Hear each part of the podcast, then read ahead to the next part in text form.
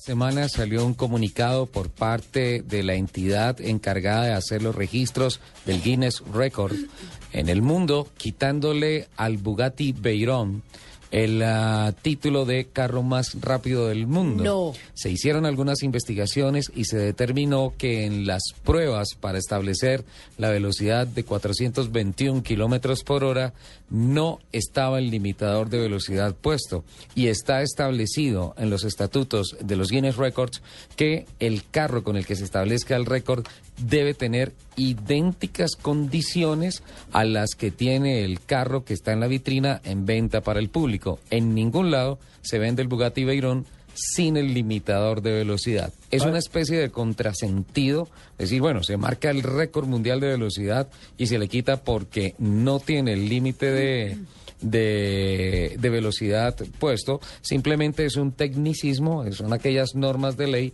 que hicieron que esta semana finalmente, luego de un año de investigaciones, la organización Guinness Records estableciera que, en definitiva, se le retiraba al Bugatti Veyron el título de carro más rápido del mundo de producción de serie. Uy, me tumbaron, como dice.